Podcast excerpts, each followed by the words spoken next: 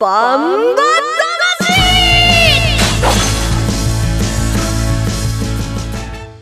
ジャガバンバ魂。この番組はバンエイト価値の提供でお送りします。こんにちは杉山悦子です。ここからの30分はジャガバンバ魂にお付き合いください。バンバ魂は世界に一つだけの競馬です。唯一帯広競馬場で開催されています万栄競馬の楽しさをお伝えする番組です。そして馬券的中のお手伝いができたらと思っていますレースの解説と予想は十勝毎日新聞社営業局事業部の櫻井陽介さんですこんにちはこんにちは。ゴールデンウィーク終わっちゃいましたね。うんなんかいいことあった？だってもうほとんど仕事だったもん。八枚ホームセンターのね、ずっとね、あのバンペしてました。バンペってね バンペって方言じゃないの？うん、言わない？東京でも言うよ。あそうなの？あれ方言じゃないんだ、うんバンペって、ずっとあそうかそうかずっといた。いなさそうあなんか。かあの春を楽しんでるっていや今ねあの、の宮室のねあの農家の友達からねあのアスパラできたよって言ったんで今日ねもう大量に本州のお友達とか知り合いに送ってきました。アスパラどうやって食べるのが好きですか？アスパラベーコン派とバターバターとね。ベーコンをと一緒に炒める人？炒める炒めるのが好き。まああれも好きだけどそのままね茹でて食べるのも生で食べるのも好きですけど。自炊してるんですか？してないです最近は。誰かに作ってもらってるの？いやそんな相手いないです。はい。冒頭から大した面白くもないお話ですがレースの話に行きましょうか、はい。さて先週ですね5月8日日曜日はゆえー重賞レース春の最強牝馬決定戦バンエーグレード3第15回カーネーションカップが行われました。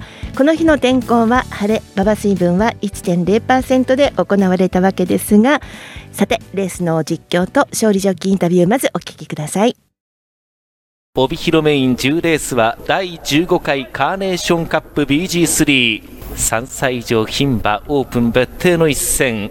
今宵母の日に行われます。さあ合図があって10頭スタートしました。揃った飛び出し横一列。各馬第一障害に向かいます。前半52秒で来ています。第二障害ニセコ光る挑戦が始まりました。そして7番のアーティウイング。その後フォルテシモ新鋭ボブ。挑戦が始まって4番のニセコヒカルが先頭で下ります。そしてすんなり7番アーティウイング2番手で下った。あとは3番のフォルテシモそして9番の桜姫降りました。その後6番の新鋭ボブ。前残り30メーター切って7番アーティウィング先頭に立った。内懸命に4番ニセコ光る。外から9番の桜姫がさあ足を伸ばしてきた。残り10メートル。アーティウィング一馬身抜けた。懸命に歩を進める。そしてニセコ光る。桜姫苦しい3番手止まった。7番アーティウィング1着。カーネーションカップ勝利に導きました島津新騎手です。おめでとうございます。ありがとうございます。まずは今のお気持ちお聞かせください。もう本当に勝ちたいと思って乗って勝てたんで本当に嬉しいです。重量が軽い部分ということでチャンスはあるなというところはありましたか？あそうですね、もちろん、はい、チャンス十分だと思って、はい、乗ってました。レース道中の展開などはいかがでしたか？降りてから勝負では自分の方が分があると思ってたんで、そこは焦らず、自分のペースで行きました。降りた時はよしと思って、あとはどれだけゴール前我慢できるかという思いで、はい、乗ってました。えーそれでは最後にメッセージを島津騎手お願いしますえー、バンエイト勝ち始まったばっかりです。これからまだまだ続きます。えっと、お母さんに一言、いつも応援してくれてありがとうございます。これからもよろしくお願いします。えー3歳以上牝馬オープンによる別邸戦第15回カーネーションカップ。勝ちましたのはアーティウィング。そして、えー勝利ジョッキーインタビューとして島津新騎手のインタビューをお聞きいただきました。なんか素敵でしたねコメント。母母の日をね意識してね、素晴らしいインタビューでしたね。はい。えそ通りはい。あの僕もあまりもっと見習わなきゃいけないなと思いました。はい。ねえレースの方はどうでしたか？レースですか？あのね、まあ軽量にしてね、逃げ込み図るね、逃げニセコ光るアーティングがきっちり捉えたレースだったんですけども、まあ考えてみたらね、ヒロインズカップで勝ったフォルテッシモにハンデを同伴だった馬たちが今回ハンデをもらってきたんですよね。チャンスだったんですよね。で僕は新鋭ボブ本命に打っちゃったんですけども、まあ、新鋭ボブはねちょっとね早くもなく遅くもないこのなんか中途半端な馬場にやられちゃったかな。他の馬の対等の余地を許しちゃった強い馬なんだけども。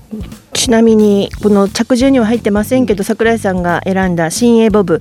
中途半端っていうけど重いのがいいんですか？軽いのがいいんですか、うんとねやっぱし牝馬同士だったら重い方がいいと思う、あのーひ男馬とやるときは軽い方この馬本当は軽い馬場で去年成績を伸ばしたんだけども、うん、軽い馬場得意な牝馬って多いからそうなってくると自力ある分経験値積んでる分新鋭ボブはもっと重い方が良かったと思いますね。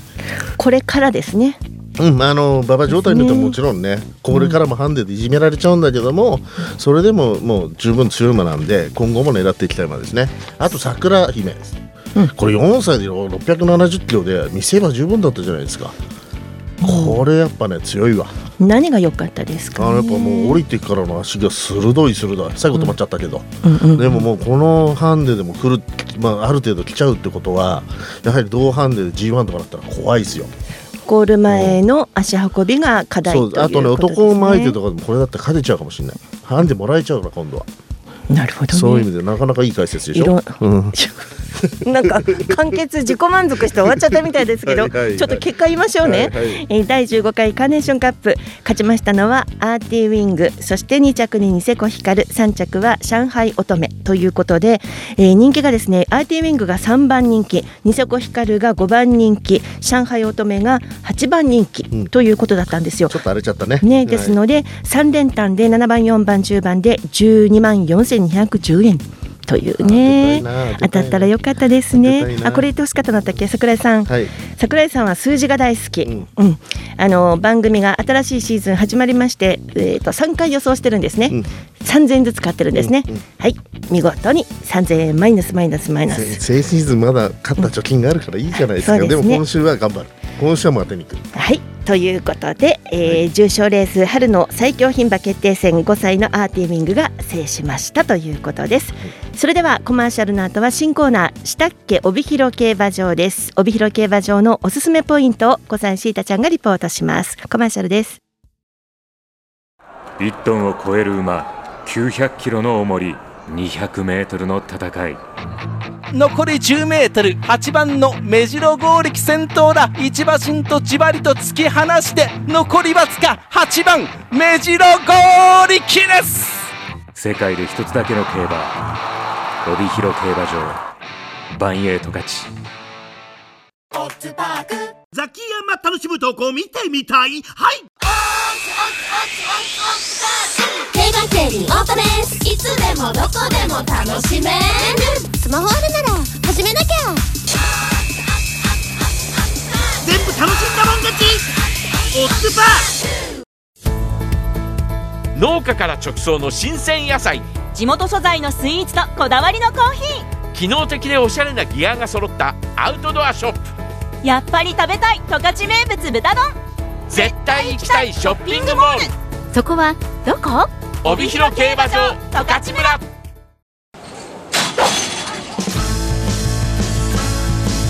バン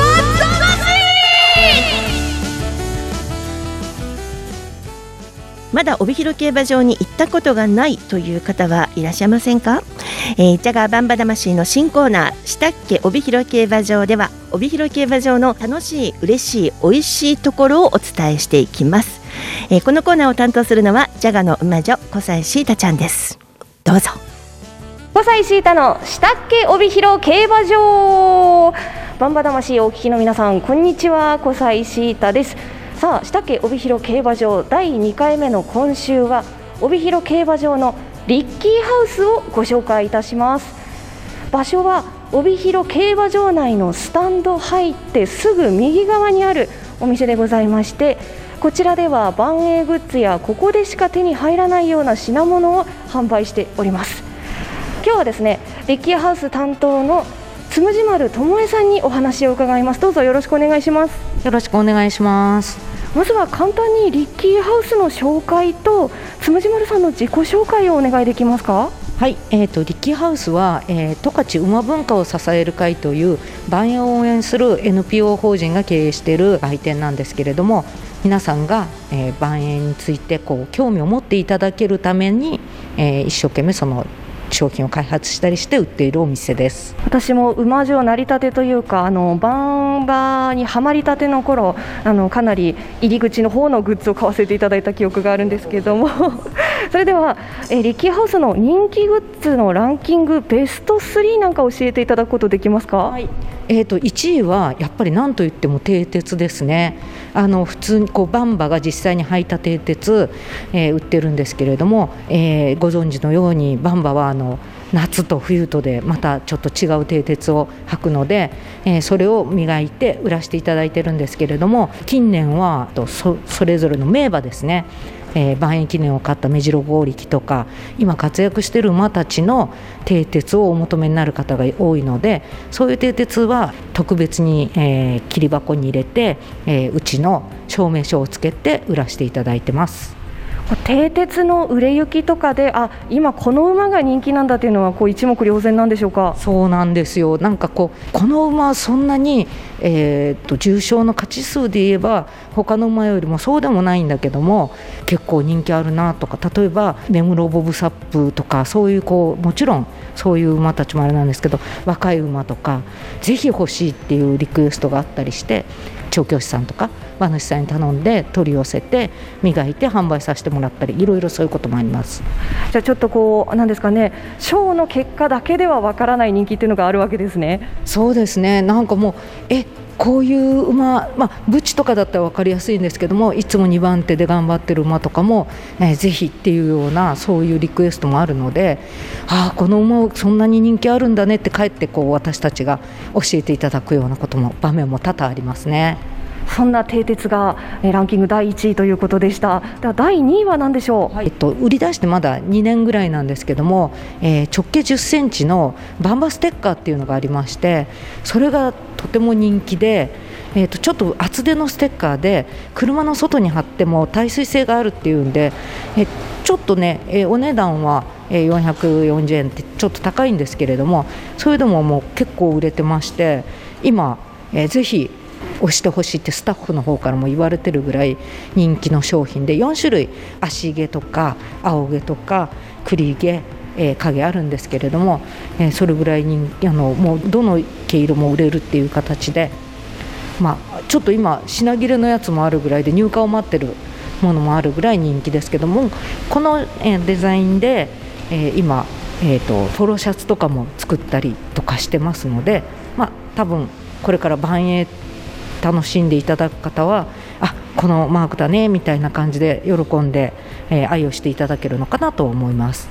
今、私の目の前にもあの持ってきていただいているんですけどもあのこうかなり色合いというかこうパキッとしたデザインになってまして本当に車とかあのお気に入りのなんですかねボックスとかに貼ったらかっこいいですよね、うん、はい、でしかもあの大間さんのシルエットはちょっと丸めで書いてあるのでかっこいいのによく見たら可愛いみたいなそういったこうチャーミングさも、えー、兼ね備えたやっぱり人気の理由が分かるデザインになってますね。好きなあの毛色の馬のステッカー集めてみるのもいいと思います。では、えー、第3位は何でしょう？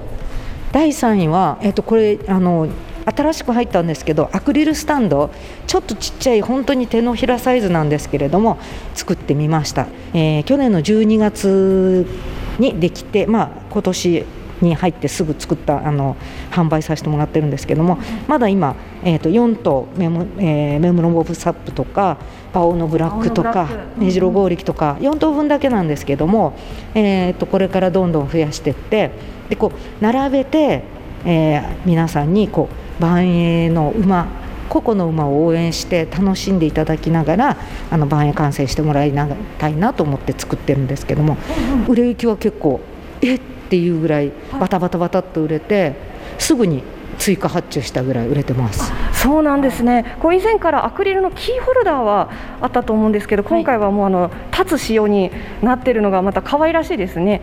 そうですね。あのアクリルのキーホルダーもすごく人気あって、うん、今でも人気あるんですけれども、えっと、これイラストの、えー、可愛いものなのでキーホルダーだったら1個しかつけられないけどアクスタだったらいくつでも机の上に並べられるからアクスタ作ってくださいって随分と言われて。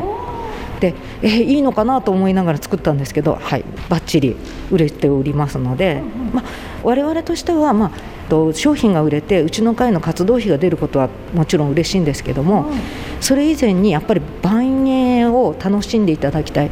特にこうあのった負けただけじゃなくて、この馬ってこんな馬なんだよねゴール前も最後まで頑張りきる馬なんだよねみたいなそういう個性も含めて楽しんでいただきたいし知っていただきたいのでこういうこう馬物が名馬物が売れるのはすごい嬉しいですね。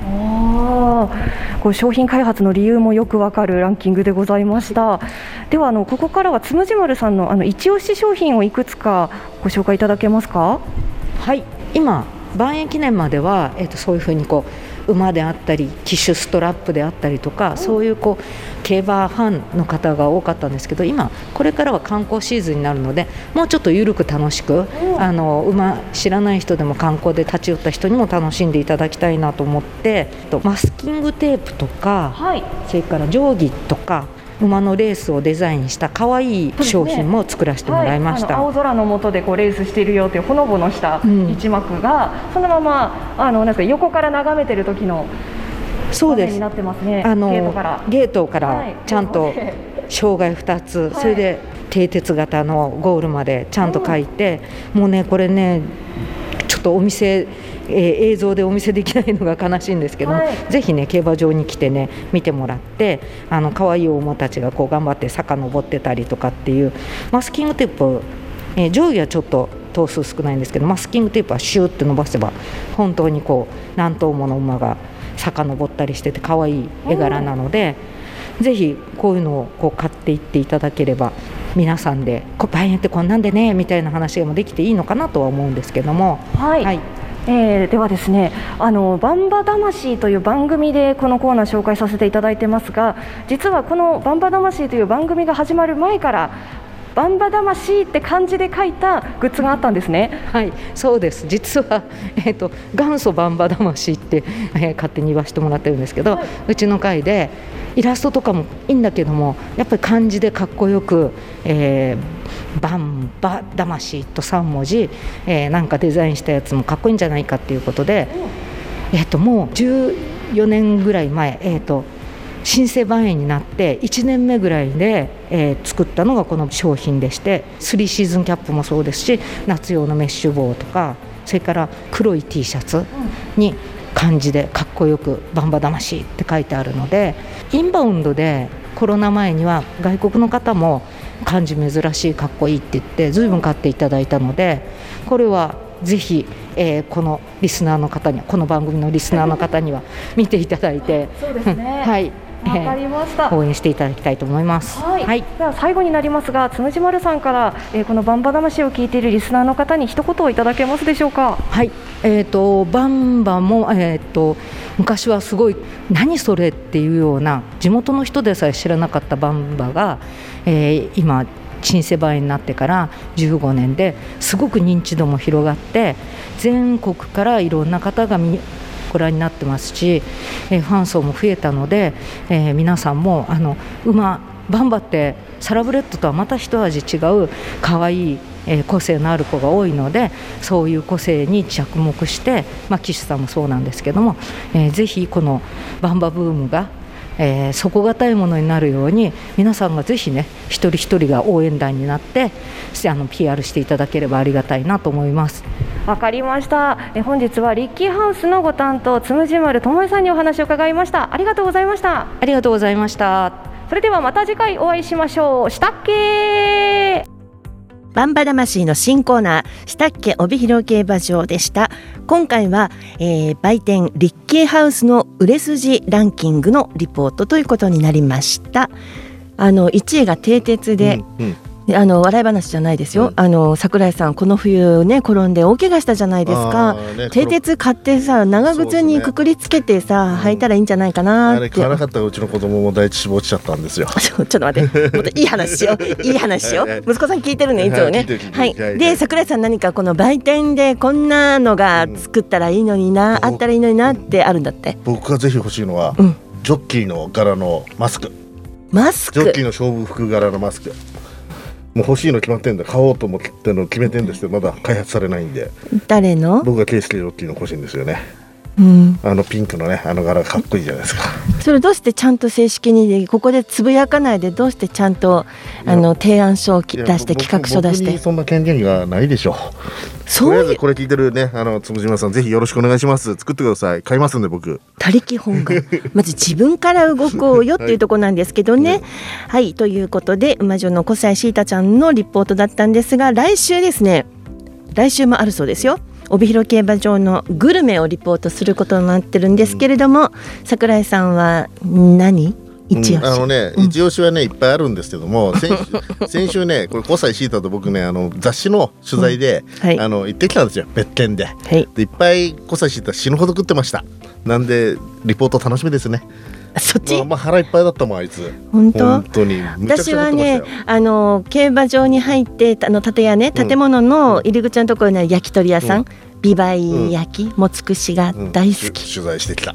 もうあのあ本当？渡辺さんあのね焼いてるや渡辺さんいい人ですよそういい人なの。人ですよ。あのねうん。家でゆっくり競馬をね見たい時、あの OCTV で見るときに、とりあえず車止めてダーッと走ってって、あのビバイもつくし10本ください、とか言ってあんな高いの食ってるの？あれああれあビバイもそんな高くないのね。そう。あの800円のエゾシカとか高いねあれ高いけどうまいんですよ。一番最初に 桜井さんが私たちとシータちゃんに好きなものをおごってあげるよって、私はもうつくし1本、シータちゃんし鹿肉言ってたよね。あ一番高いのいかれ,、ね。いかれちゃってたかあの時は、ねあの時さ 男に二言はないからねいいよって言いながらちょっと顔色変わってたよね。いやいやいやいやそんなはい。はい来週もお楽しみにということです。さてコマーシャルの後です。15日日曜日のメインレースさつき特別の展望と予想に参ります。1トンを超える馬900キロの重り200メートルの戦い。残り 10m8 番の目白剛力先頭だ。一馬身とじわりと突き放して残りわずか8番目白剛力です。世界で一つだけの競馬帯広競馬場。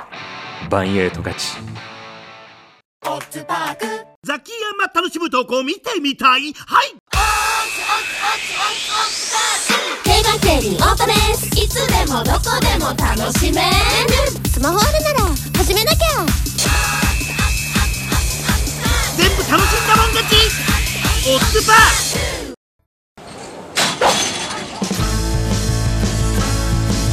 バンバ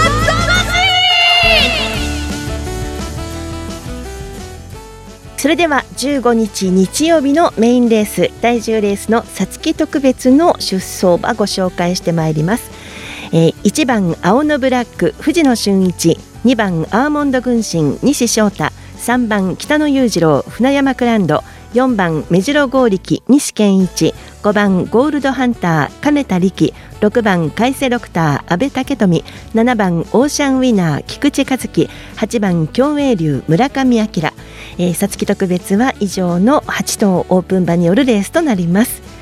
さあ桜井さんこのポイントいきましょうか。そうですね。あの2週前の重賞レースのオッズパーク杯を使った、えーまあ、今の現時点の万円競馬を代表する小馬たちのスターが集結しているんですけども今回それにね加えてあの北野裕次郎、えー、あとオーシャンウィナー休み明けこの2頭が使ってきますよね、うん。ここがそのメンバーに加わってどうなるか、はい。まあ本当実質的に今本当に強い最強クラスのメンバそうですね。ーが集まったんじゃないですかね。はい、うん。うんあの中心メンバーが揃ってるという感じですよね。ででまあ特別戦なんで重量が軽くなって、うん本当は重ければ重く重かったらまあバイアンキに勝った合力なんか強いんだろうけど、ねそこですよねそうなんですよはい。ただ軽いからいいとかではなくて、はいやっぱりその条件に合うかどうかっていうのがあるんですけどね。この条件で勝つ馬を探すレースですよね。はい。そうですねそんな中で14日土曜日十勝毎日新聞掲載ネットバンバ金太郎の予想を見てみますと7番のオーシャンウィナーにグリグリそして2番のアーモンド軍神に丸上から1番青のブラック6番海瀬ドクター8番競泳流とこの辺りに、えー印がついてるんですよ。はい、はいえーこの中で、えー重量がですねえートップハンデが1番の青のブラックで685キロ。はい、そして最軽量でいくと7番のオーシャンウィーナーになりますかね。670キロということになります,、そうですね、オーシャンウィナー4歳で670だから実数と、まあ、最軽量というより重いですよね。うん。厳しいですよね。これ、はい。金太郎さんの、ね、予想だとこのオーシャンウィーナー4歳馬にぐりぐりなんですけど、何かきっとねあるこのんでしょう間ね板ね垣さんと喋った時僕はオーシャンウィナーをしまくりましたからね。そのあの医療あれが映っちゃったかも桜井さんの意見を聞いてというわけではないと思いますけどね。はい。はい。うんそれでは桜井さんの予想どうぞ、はい、僕の本命はアーモンド軍神です。やっぱしね、あのー、680キロぐらい、このぐらいだったら、このクラスの馬は多分ほとんどの馬が一腰で上がってくると思うんですよ。そうなってくると、やっぱり平地の足、それで週末も一雨あると、そうするとスピード勝負になってくるとなれば、まあ、アーモンド軍神はね、ねオッズパーク杯も3着追い込んだんですよ、ちょっと障害で狂っちゃったんですね。で、障害さえ超えちゃえば、この馬、平地の足が一番あるんで、まあ、ここは僕は不動の中心に押しました。チャンピオンメジロ合力にはちょっと軽すぎますか？うん、合力がやっぱねスピード勝負になっちゃったらちょっと厳しい、もう8歳馬なんでね、うん。辛いかな。ということで相手はねさっき厳しいとって僕はやっぱりオーシャンウィンナー推しなんですよ、うん。なぜかってオーシャンウィンはやっぱりねこうダメかなと思っても前回のポプラもね、厳しいハンデって言っても頑張ってきちゃうしなんか予想を覆す強さがあるかなと思って。そうですだから逆転があるとしたらオーシャンウィンナー、あと青のブラックね、えー前走もまだね干潮手前だと思ったんだけども、あのー重賞勝っちゃったんですよボブサップに同ハンデで。ということはやっぱしもうもう一回叩かれたらさらに上積みがあるかなと。でえーハンデもプラス5キロしかっていうことは許容範囲だと思うんで僕この3頭で決まると思いますよ。そうですか、はい、なでまあ、じまあ、軸はアーモンド軍師なんですけど馬服で12と271500円ずつでいきます。走るまではね本当に当たりそうなんですよね桜井さんのもう済むでしょ？回ね転が済むでしょ？はい、ね終わった後の後校舎からちょっとダメだね毎回ね。ねえ、はい。で姉さん今週はたまには予想してみたらいかがですか？私ですか、はい。重なりたくないけれども、うん。やっぱり私オーシャンウィーナーなんですよ俺ね、なん。か全然いつも幼いのに急に映った？映った？いや映りたくはない。あと 一番の青のブラック、うん。ここはやっぱり常にあの考えの中には定着してるんですよね。大好。きだもんね。というのかあのやっぱりテテクニックがやっぱり馬に合わせて柔軟性があるところが、ね、こう若い騎手の勢いと一生懸命さっていうところと。さすがテクニシャン同士。心が相通ずることなんでしょうね。本当にこう聞いている皆さんはどう思うでしょうか？ははい。い、はい、桜井さんはアーモンド軍神ということですね。はい。そうですか。12271500円ずつ今週当てますはいもうちょっとそろそろ当てないとねそうですねもクビになっちゃうと思うんで、うんはいはい。絶対やめないでしょ 桜井さんいやどんだけ外れても。はいということでオープン馬8頭が出走になります。えー、さつき特別は15日日曜日のメインレース第10レースです。スタートは午後8時10分ということです。参考にしてください。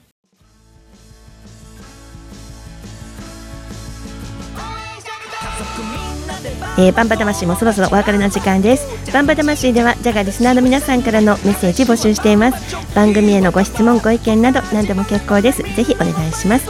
いただいたメッセージ番組内でご紹介いたします。メッセージをくださった皆さん全員に万英オリジナルグッズをプレゼントします。メッセージ宛先はバンバアットマークジャガドット FM banba アットマーク jga.fm です。お待ちしています。ジャガバンバ魂はスマホアプリリッスンラジオ YouTube ポッドキャストでも配信しています。ラジオの本放送お聞き逃しの際は YouTube ポッドキャストでぜひお聞きください。